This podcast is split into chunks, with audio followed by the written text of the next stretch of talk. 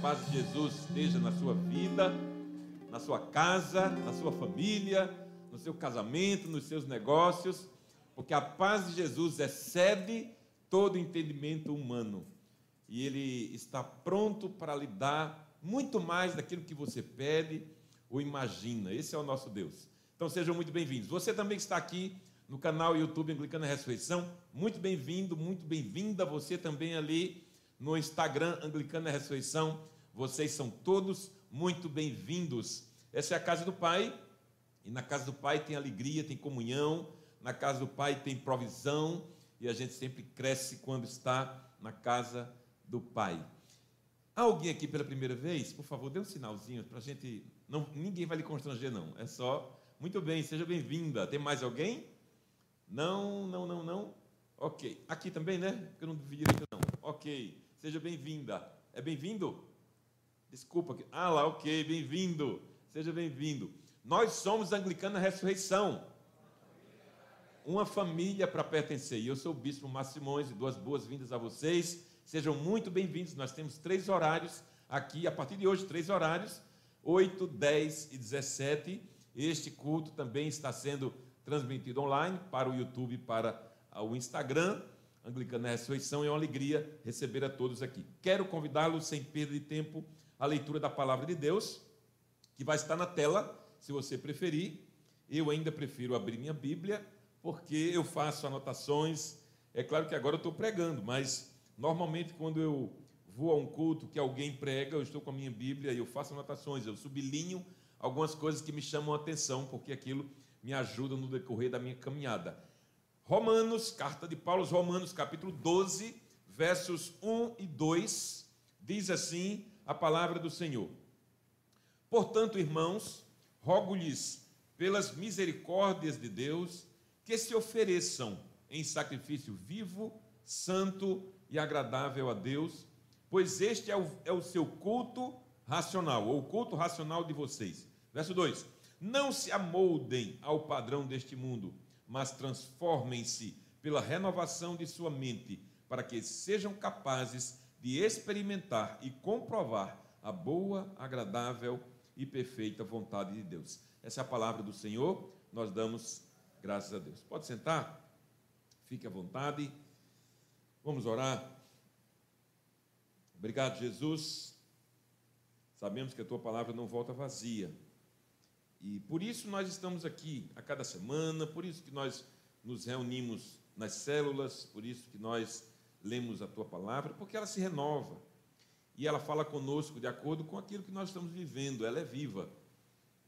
Ela mesma diz que a palavra de Deus é viva e eficaz.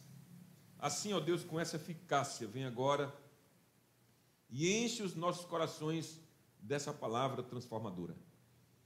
Ó Deus, que essa palavra não seja meramente humana, mas que o teu Espírito a conduza de tal forma que os corações aqui possam recebê-la.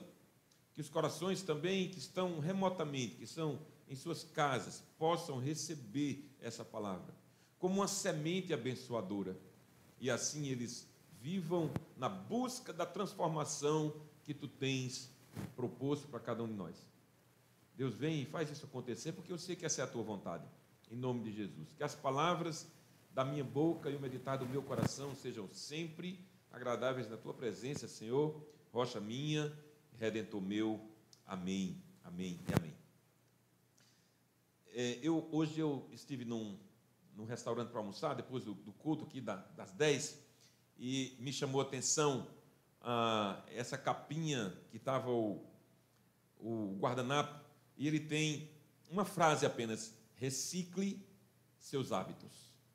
Recicle seus hábitos. Renove seus hábitos. Mude os seus hábitos quando você perceber que tem alguma coisa errada, alguma coisa que não está alinhada.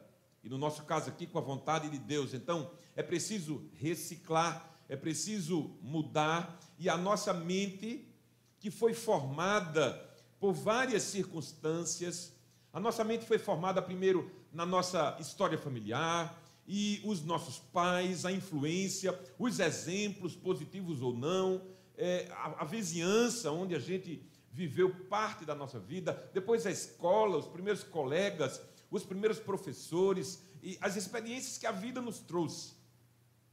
Elas formaram, formaram em nós o que nós somos. E ela, elas, essas experiências trouxeram para nossa mente informações, muitas informações. E o nosso cérebro ele tem bilhões de neurônios e de ligações nervosas. E elas fazem links uns com os outros. Cada pensamento, escuta isso como é importante, como é interessante isso na ciência. Cada pensamento que você tem no dia cria uma ligação, cria ligação de neurônios com neurônios.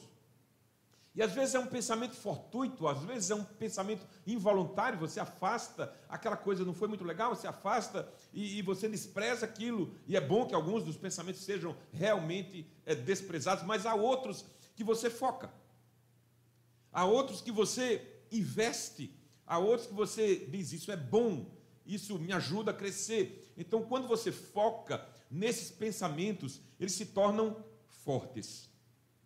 E quando eles se tornam fortes, você os acessa com maior facilidade. Isso pode ser bom ou não. Isso pode ser ético ou não. Isso pode ser alinhado com os costumes morais que você recebeu do ambiente familiar ou não. Você se torna um jovem, um rapaz, uma, uma, moça, adolescente, e de repente você começa a acessar coisas que no ambiente familiar você não acessava para o bem ou para o mal. E aí você, focando em pensamentos, você os torna fortes. E esses pensamentos fortes criam o que se chama na ciência de caminhos neurais. E por quê? Porque quando nós fortalecemos um determinado pensamento, aquilo se fortalece de tal forma que a cada ponto, momento da nossa vida, nós acessamos ele facilmente, porque eles já se tornaram um caminho fácil porque você os fortaleceu, de alguma forma. Uma frase que eu falei na semana passada, no primeiro sermão dessa série, eu quero repetir agora. A maioria das batalhas da vida são vencidas ou perdidas na sua mente. Então veja, se você tem pensamentos que fortalece e outros pensamentos que você ignora, dependendo da relevância que eles têm para você, nesses que você fortaleceu, é onde você vai formar o que você é. O que você é hoje é fruto de pensamentos focados seus há cinco anos atrás, há dez anos atrás.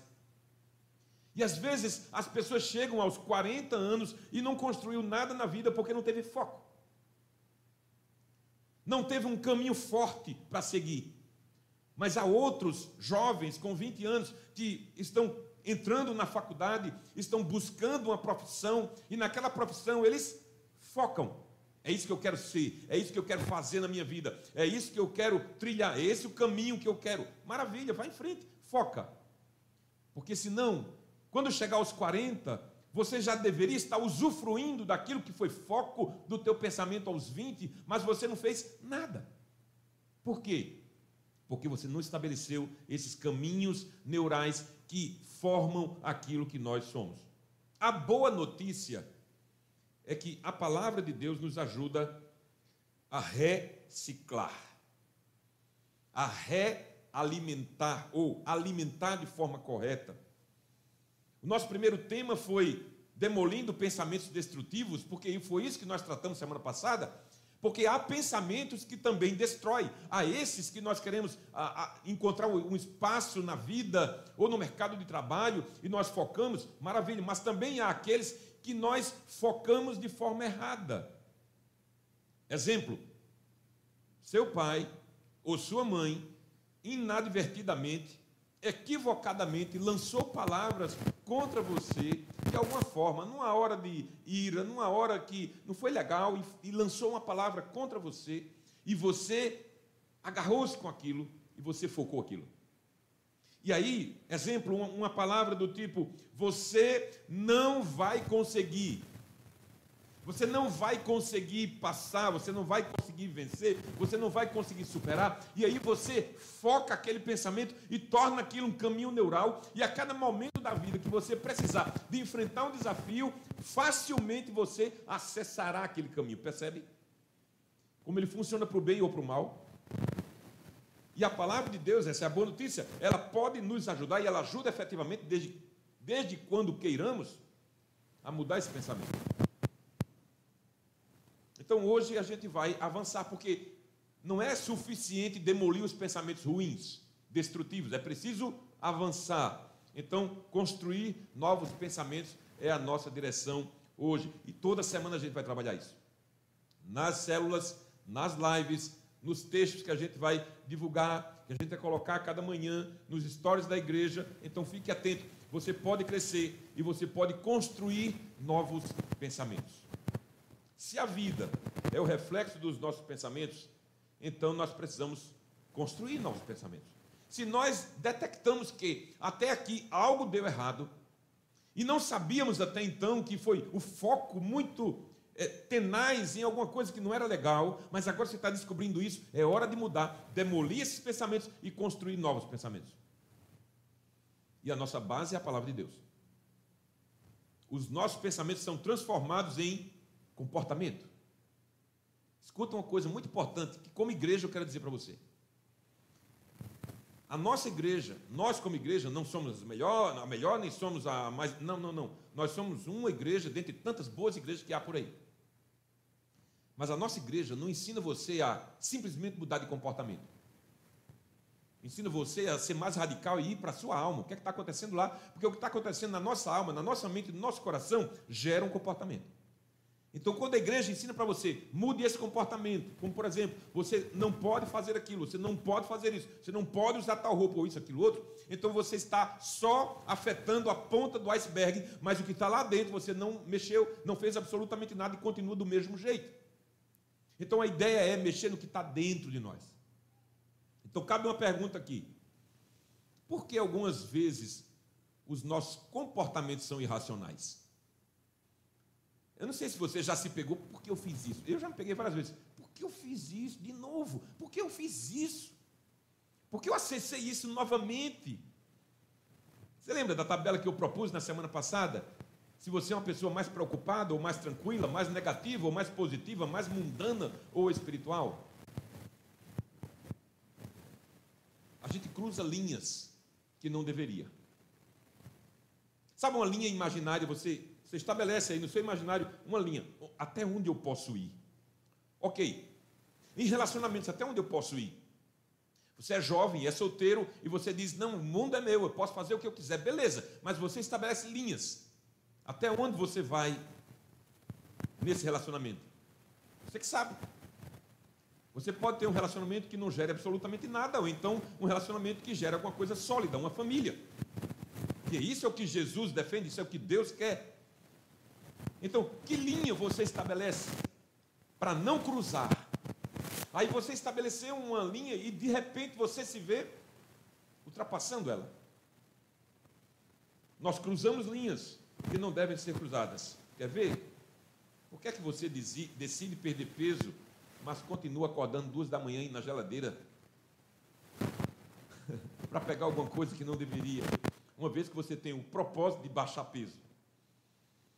Não é meio irracional? 31 de dezembro, você diz: esse ano vai ser aquele ano, eu vou emagrecer, eu vou entrar na forma, eu vou caminhar. No dia 10 de janeiro você está se sabotando. Sabe outra? Por que você enlouquece quando chega a fatura de cartão lá na tua caixa de correios e você, quando olha para aquilo, treme nas bases e quando você abre, está muito maior do que você pode pagar, mas você continua comprando mais do que precisa e mais do que pode efetivamente quitar. Por quê? Aí você diz: por que eu fiz isso de novo? Por que eu comprei aquele negócio? Por que, é que você rola a tela do seu celular por horas, em vez de dar tempo de qualidade à tua mulher, teu marido, aos teus filhos? Você está cruzando linhas que não deveria Gente, acontece com todos nós, ok? Todos nós acontece em algum grau, menor ou maior, acontece isso. Você se lembra dos caminhos neurais que eu acabei de falar há pouco? sobre os quais temos falado aqui desde semana passada, nesse começo dessa série. Alguém um dia disse para você que você era incapaz. E aí você se lembra, cada vez que vai acessar isso, você se lembra e você cruza a linha. O que fazer? O que fazer nesse momento? Substituir os maus pensamentos, destrutivos pensamentos, por pensamentos novos pautados na palavra de Deus. Lembre-se, a maioria das batalhas da vida são vencidas ou perdidas na nossa mente. Então tome nota disso. Sua vida está sempre se movendo na direção dos seus mais fortes pensamentos. Então é aquele cara que foca. Eu quero ser arquiteto. E aí se torna um arquiteto. E arquiteto dá muita grana. Ou então eu quero ser advogado. Então foca em ser advogado. E advogado, cada causa que o advogado pega dá uma, uma grana. Nem sempre, né, Jorge? Nem sempre. Mas você focou e você investiu naquilo, criou um caminho neural, você vai à frente. Agora, se você não foca em nada, nada vai acontecer. Essa é a verdade. Então, a nossa vida sempre, escuta, sempre, e isso é muito importante, esse sempre, esse adjetivo de tempo, o advérbio, por quê? Porque ele ajuda nós entendemos o verbo. Por que é, que é sempre? Por que, é que tem uma condição de tempo aqui? Porque você sabe que você pode mudar a qualquer tempo. Essa é a grande notícia. Se você errou até agora, é hora de mudar. Ah, pastor, mas já tem 40. E daí, gente? E daí, gente? Qual é o problema? Ah, pastor, eu, eu, eu entrei no curso errado. Eu, depois que eu terminei, seis anos depois, eu vi que não era aquilo que eu gostava de fazer. Beleza, segue em frente, muda o pensamento, foca novamente e vamos em frente. Vai acontecer. Sua vida e a minha vida está sempre se movendo na direção dos nossos mais fortes pensamentos. Você não terá uma vida abundante como Jesus propõe e promete se seus pensamentos são negativos. Então tome nota dessa também. Se não, se você não conseguir controlar os seus pensamentos, você jamais poderá controlar o que faz. OK? Se você não consegue controlar aqui na sua mente as inclinações que ela tem, as bobeiras que ela dá, as loucuras que ela propõe para você mesmo, se você não consegue controlar, e a Bíblia fala em domínio próprio. Fruto do Espírito, domínio próprio. Eu posso controlar isso que meu pensamento às vezes quer trair em mim mesmo. Se você não consegue controlar o que pensa, você não vai conseguir controlar o que faz. Por isso você continua acima do peso, cheio de problemas de saúde. Por isso o seu cartão está sempre precisando de parcelamento novo. Por isso você sempre se envolve com o homem errado ou com a mulher errada. O que fazer? Em primeiro lugar, treine sua mente. Treine a sua mente. E treino dá trabalho. Treine a sua mente para a vida abundante que Jesus prometeu.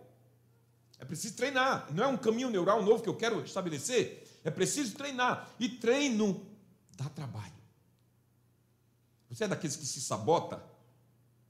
Tem muita gente que se sabota, não é? Eu recomendo para você a arte da autossabotagem. Bispo Miguel Shoa, vai lá. Vale a pena.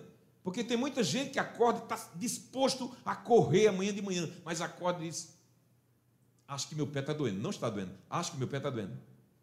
Está se sabotando. E aí a pingueira do ar-condicionado lá fora diz: está chovendo. Não é verdade. Você sabe que não está chovendo, mas você se sabota. Por quê? Porque treinar é difícil. Treinar dá trabalho, requer perseverança. Exercício físico requer determinação. Mudar de vida em todas as áreas requer também firmeza, tenacidade, continuidade, constância. Então eu me lembrei, quando eu estava formulando isso aqui, de um atleta do passado. Eu não estou ficando tão velho assim, mas alguns conhecem Oscar Smith. Então, Oscar foi o grande cestinha do basquete brasileiro. E depois ele começou a dar palestra por aí, porque ele é realmente um vencedor. E, e o que é que me chama a atenção nele? É que quando ele, ele conta nas suas palestras que quando todos iam para casa de quatro da tarde, quando terminava o treino, ele ficava até sete da noite arremessando, arremessando, arremessando, até criar um caminho neural. E então ele queria saber exatamente a posição da mão, a posição da bola, para fazer chegar, para fazê-la chegar lá na cesta. Então ele ia para a linha de três pontos e arremessava centenas, milhares de vezes todos os dias. E ele se tornou o maior cestinha que esse país já viu. Por quê? Treino. Treino. Ele poderia ir para casa como todos os outros. Ele não ia receber um salário a mais porque ficou mais três horas. Mas ele tinha essa tenacidade de treinar até se tornar um vencedor. Agora veja o que a palavra de Deus diz em Filipenses 4:8. Finalmente, irmãos, tudo que for verdadeiro, tudo que for nobre, tudo que for correto, tudo que for puro, tudo que for amável, tudo que, é, que for de boa fama, se houver algo de excelente ou digno de louvor, pensem nessas coisas, ou em outra versão diz: nisso ocupem o seu pensamento. E aí você conhece aquele ditado popular que diz: mente desocupada é oficina do capiroto, não é? Você sabe disso, oficina do diabo. Mente desocupada. Então, a ideia de Deus nesse texto de Paulo aos Filipenses é que nós estejamos com a mente ocupada com as coisas que são puras, honestas, verdadeiras, corretas, dignas, que tenha boa fama. Agora pense em Paulo na prisão. Onde é que Paulo estava? Na prisão. Quando ele escreveu essa carta, e essa carta é considerada a carta da alegria, porque ele fala em alegria diversas vezes, ele estava preso, gente. Pense em você preso. Pense em você numa cela. O que é que tem naquela cela? Versículos bíblicos? Não. Tem palavrões, tem desenhos obscenos, tem um fedor desagradável. Quem já foi no presídio aqui em Vitória, sabe como é. Que dirá Júnior pode dizer. Então, pense em você na prisão. E o que é que Paulo escreve na prisão? Ocupe o seu pensamento com coisa boa. Então, ele estava numa situação difícil, dolorosa, mas ele ocupava o seu pensamento com coisas que o aproximavam de Deus. A carta aos Filipenses é uma das quatro que Paulo escreveu exatamente daquele ambiente de prisão. Ao longo da minha caminhada cristã, eu decorei muitos versículos bíblicos que me são úteis até hoje. Uma frase simples, e é por isso que eu estou falando em treino, treino, treino, treine a palavra. Uma frase simples de Oscar, exemplo que eu utilizei, pode nos ajudar. Ele disse: Não existe talento sem treinamento. Não existe talento sem treinamento. Não existe. Você pode ser uma pessoa talentosa. Se você não coloca na prática da vida aquilo para acontecer, nada. Ninguém vai ver nada em você. Da mesma maneira, não existe crente sem Bíblia. Não existe cristão sem a tentativa de imitar a Cristo. Não existe salvação sem arrependimento. Não existe. Assim como não existe talento sem treino. Você quer realmente mudar de vida? Você quer realmente vencer os pensamentos destrutivos e construir novos pensamentos que façam chegar você mais próximo de, do que Deus sonhou para você? Então leia todos os dias Filipenses 4:8. Escreve à mão, coloca na geladeira, cada vez que você for lá, não vá roubar a geladeira, não, mas cada vez que você for lá, você vai ver na frente da geladeira tudo que for puro, tudo que for honesto, tudo que for de boa fama, nisso eu vou ocupar o meu pensamento. Todos os dias, coloca no teu bloco de notas do celular, coloca na tela do teu computador, todos os dias, leia isso e você vai tornar isso sua verdade. Então, o que é que eu devo fazer para construir novos pensamentos para que a promessa de Jesus de uma vida abundante possa acontecer em mim? Treinar a minha mente para essa vida abundante. Segundo lugar, priorize o caminho que desafie o seu conforto. Aí você disse, pastor, já está querendo demais. Priorize o caminho que desafie o seu conforto. Prioridades. O que é que vem à sua cabeça quando você fala em prioridades? Quando você entra na fila do banco, quem é que tem prioridade nas filas? As grávidas, os idosos? Quem tem prioridade no atendimento de emergência? Nesse tempo agora que a gente viu há um ano atrás, mais ou menos, os médicos reportando situações delicadas de escolher entre um jovem de 30 anos e um idoso de 70, o que fazer se só tem um respirador para os dois? Prioridade. Quem tem prioridade no check-in dos portões de embarque nos aeroportos?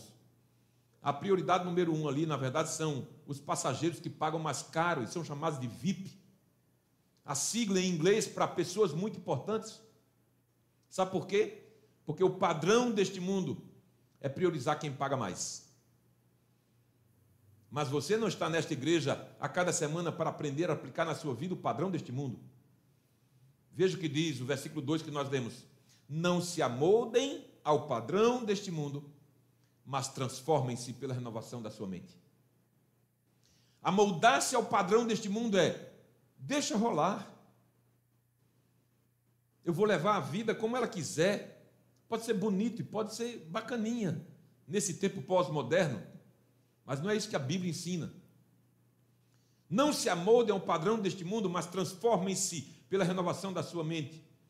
Recicle hábitos. O tempo inteiro. O tempo inteiro. Gente, todos nós estamos impregnados da necessidade de estabelecer o conforto. Em todos os processos da vida humana. Pode ver aí. Você busca uma maneira de trabalhar menos. Lá no seu trabalho você cria maneiras de trabalhar menos, de gastar menos tempo com tarefa. Os aplicativos que nós temos servem para isso, no nosso celular, no nosso computador. Eu não estou dizendo que buscar conforto é em si um erro, não. Não estou dizendo isso. Eu estou dizendo que o erro é quando nós trazemos isso do trabalho, da esfera do trabalho, da esfera de dormir bem, numa cama boa e tudo mais, para a alma. Porque a alma precisa ser desconfortada com a, o, o, desafio da palavra de Deus contra ela, porque efetivamente e essencialmente nós somos pecadores. Se o pecador não se incomoda com a palavra que está sendo pregada, há alguma coisa errada, e essa coisa errada precisa ser necessariamente com o pregador. Esse conforto, ou desconforto que nós temos quando a palavra é pregada, me faz lembrar o salmista quando ele diz: Por que estás abatida, ó minha alma? Por que te perturbas dentro de mim, no Salmo 42? Ou então, ou então me, me leva a Elias, que fugindo da mulher Jezabel, da rainha, ele entra numa caverna e diz: Deus, por favor, tira minha vida, me mata, me tira deste mundo, porque eu não sou melhor do que os profetas que vieram antes de mim. Me mata. Eu não quero enfrentar esse desconforto. Eu não quero enfrentar essa bronca. Por favor, me tira daqui. Deixa eu te dizer uma coisa: a Bíblia é o ambiente dos desconfortos para quem está satisfeito com a própria vida, ainda que essa vida eventualmente lhe traga algum desconforto material. Escute, os caminhos neurais, os seus caminhos neurais, não serão alterados se, se você insistir em promover conforto para sua alma. Veja só a sequência do versículo. Transformem-se pela renovação da sua mente. Para quê? Propósito, objetivo. Para que sejam capazes de experimentar e comprovar a boa, agradável e perfeita vontade de Deus. O que fazer para construir novos pensamentos e assim viver a promessa de vida abundante que Jesus tem para a minha vida? Primeiro, treinar. Treinar a mente para uma vida abundante. Segundo, priorizar o caminho que confronta o meu conforto. Me lembro demais de muitos sermões que eu vi no começo da minha caminhada cristã, anotando, pesquisando, descobrindo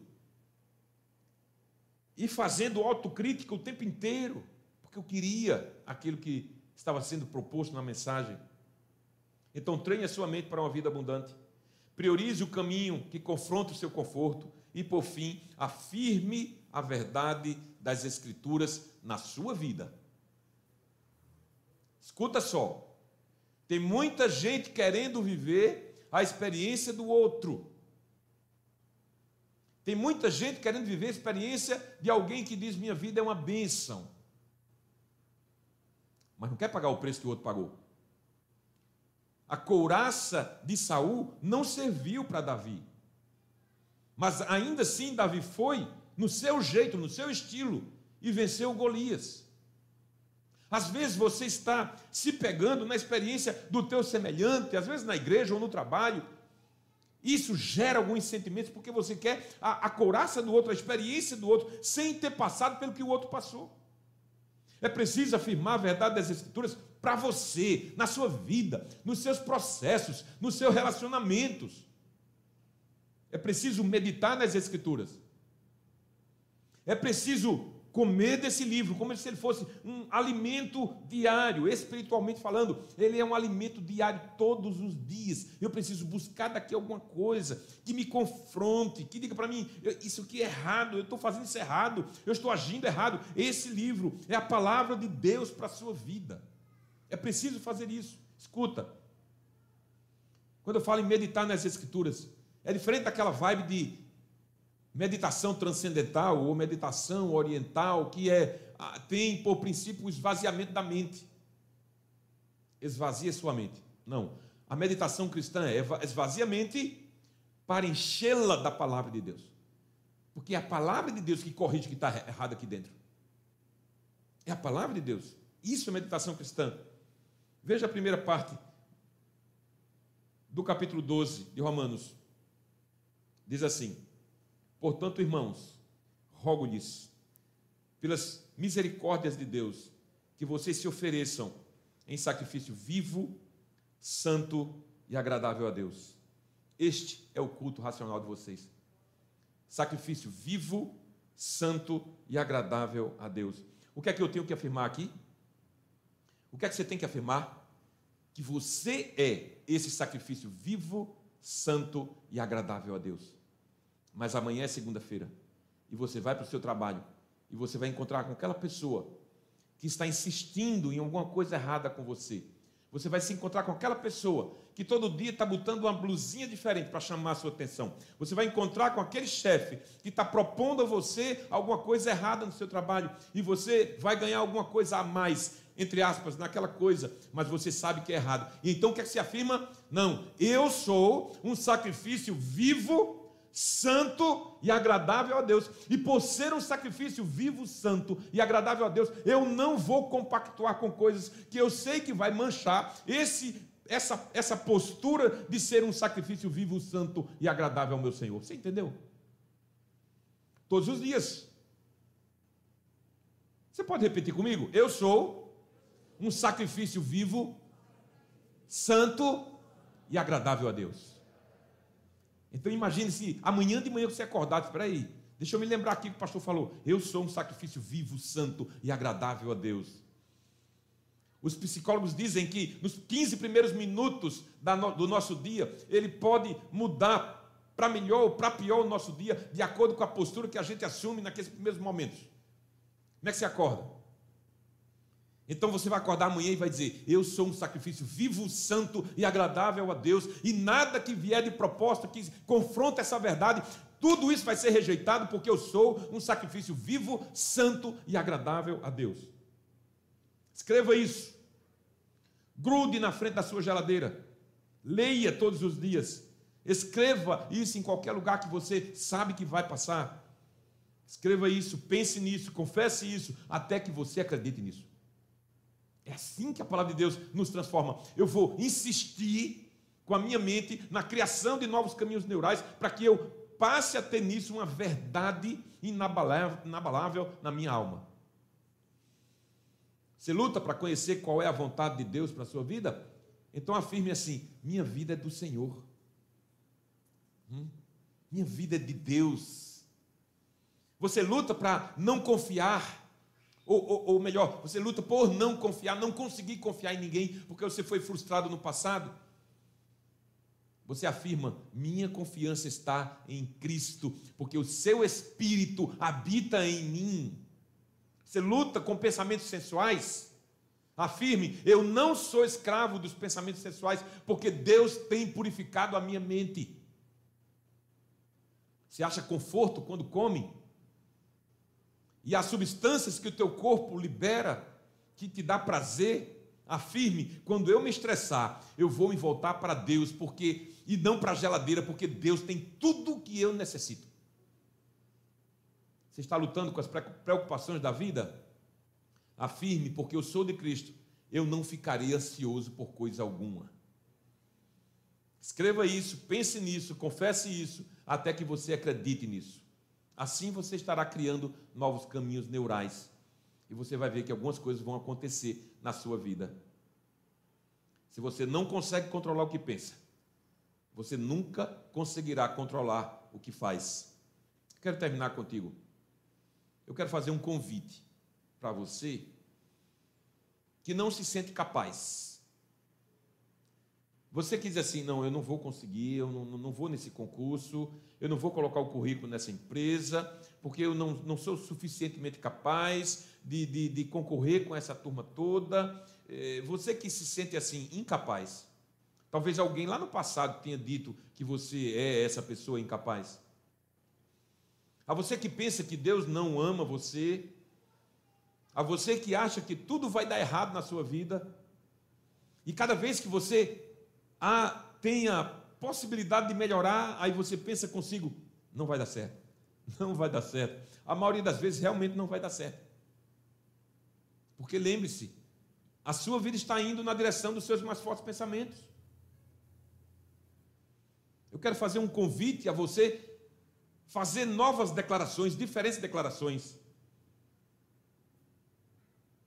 Você é forte. Escuta, você pode dizer assim: eu, não, não, não, pastor, o senhor está enganado, eu sou fraco. Eu sou fraco, eu não consigo. Eu não estudei o suficiente, eu matei aula, eu saí para namorar. Eu, eu não sou fraco. Mas há um profeta no Antigo Testamento que diz assim: diga o fraco, sou forte.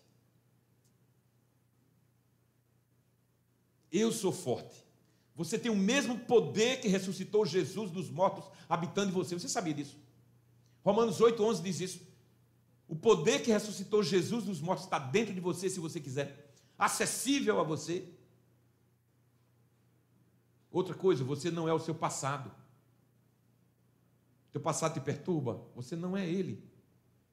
E você precisa dizer e afirmar para você mesmo: eu não sou o meu passado. Você não é o que você fez. Você é aquilo que Deus diz quem você é. E Deus disse assim de você: você está perdoado, você está redimido, você é livre. Ora, se Deus diz isso a meu respeito, se Deus é por mim, quem será contra mim?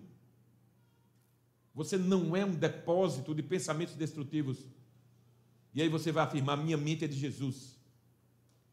As armas com as quais você luta não são as armas deste mundo, mas são poderosas em Deus, dínamos. Você tem acesso ao poder de Deus para destruir fortalezas. As preocupações não são o seu carcereiro, embora você pense que são. Porque Deus cuida de você. Você pode dizer a mim é isso? Deus cuida de mim, Deus cuida da gente, Deus cuida daqueles que o amam. A Bíblia diz isso. Deus não tem dado a você um espírito de medo, mas de poder, de amor e de equilíbrio. A Bíblia diz isso. Você não é escravo dos seus hábitos, não é um prisioneiro do, dos vícios. Você foi resgatado do poder das trevas e transportado para o reino do seu filho amado. A Bíblia diz isso. Ora, se a Bíblia diz isso de mim, por que, eu estou sofrendo tanto? Por que, que eu acesso o tempo todo caminhos negativos? Por que, que o tempo todo eu estou aceitando sentenças que foram lançadas contra mim há 10, 20 anos atrás e que eu não era capaz? Se Deus está dizendo que eu sou. Fica de pé, igreja, para a gente terminar. Quem ou que pensamentos você tem acessado? Que histórias do passado têm incomodado você hoje e você não consegue avançar por conta delas? Que afirmações foram lançadas a seu respeito que, sobre as quais você não consegue se livrar, se livrar? E Deus está dizendo para você, filho, filha, eu estou aqui. Eu estou contigo.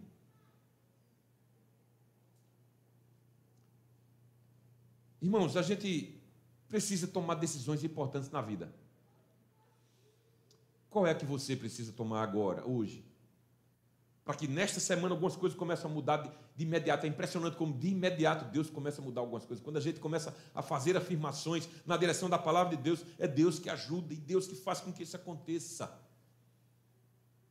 Por que é que alguém abandona um vício? Rosinho, por que é que você abandonou um vício? Porque Deus entrou na tua vida e você disse: Eu acesso isso, eu quero isso é para mim.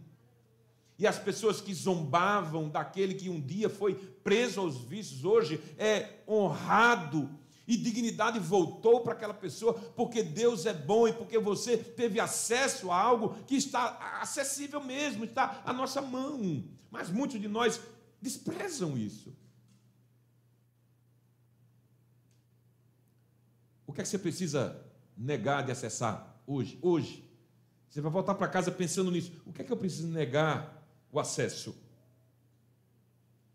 Você tem login e senha e você acessa constantemente. Já decorou. Você nem precisa pensar muito, já vai direto.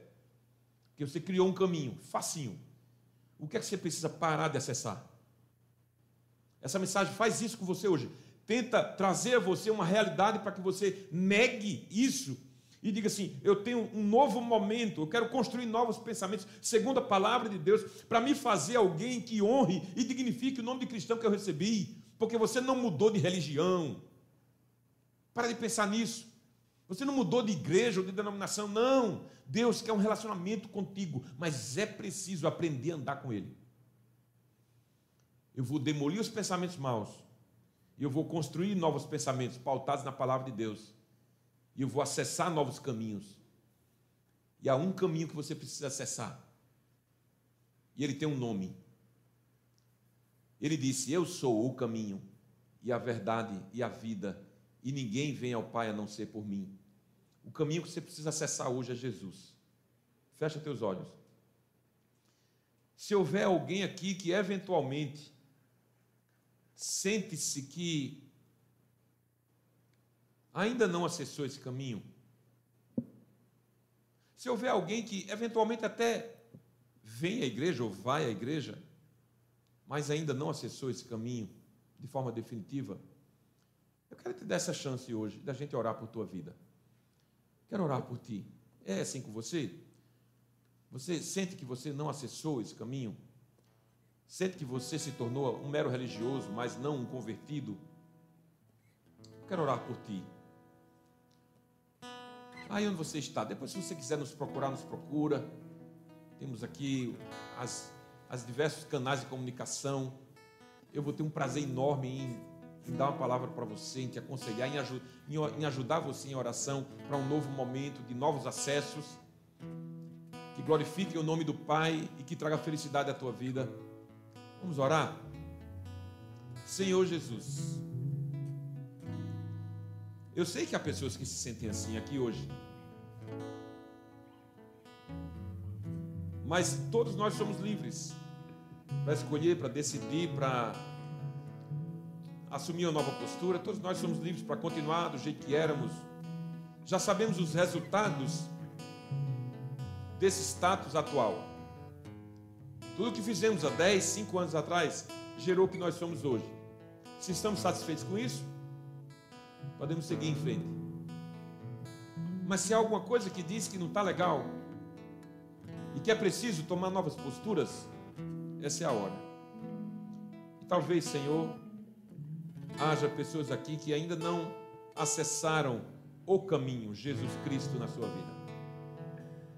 Talvez haja pessoas aqui que têm na relação com a espiritualidade apenas um vínculo meramente institucional, mas não espiritual. Eu quero te pedir, Senhor, opera agora nessas vidas, desperta essas pessoas, para que elas entendam que isso é da máxima importância. Há um caminho novo a ser trilhado. Mas depende delas. Depende de cada um de nós. Depende das nossas escolhas. Eu só te peço, Espírito Santo, vem aqui e faz aquilo que o pregador não pode fazer. Convence o pecador da justiça, do pecado e do juízo. E assim ele, uma vez convencido, tome o rumo de um novo caminho. O caminho é Jesus Cristo. Ele é o caminho, a verdade e a vida. E ninguém pode chegar a Deus a não ser por Ele. Abençoa nossas vidas para que esses acessos novos tragam efetivamente a alegria, a felicidade que a tua palavra nos promete. A tua parte já foi feita na cruz. E agora cabe a nós fazer a nossa parte. Abençoa, Senhor, essas pessoas aqui e aqueles que estão nos acompanhando remotamente, para que haja decisões sérias, profundas, densas, e que as mudanças que se seguirão a essas decisões possam mostrar para cada um de nós que é o Senhor agindo. E o Senhor, de forma gentil, não empurra a porta, apenas bate. E aquele que abre, o Senhor entra e ceia. Nós queremos dizer, Jesus, nesta noite, mais uma vez, que a porta está aberta. Entra, Pai, entra, Jesus. Senta na mesa, fica mais um pouco. Sê conosco, ó Deus, a presença que nós necessitamos, para que as outras presenças negativas possam fugir de nós. E assim nós trilharemos um novo caminho. Novos caminhos neurais, novos hábitos, reciclados, revistos, dignos, honrados, que glorifiquem o Senhor e nos traga felicidade. Que oramos agradecidos porque cremos ser esta a tua vontade na nossa vida. Em nome de Jesus. Amém.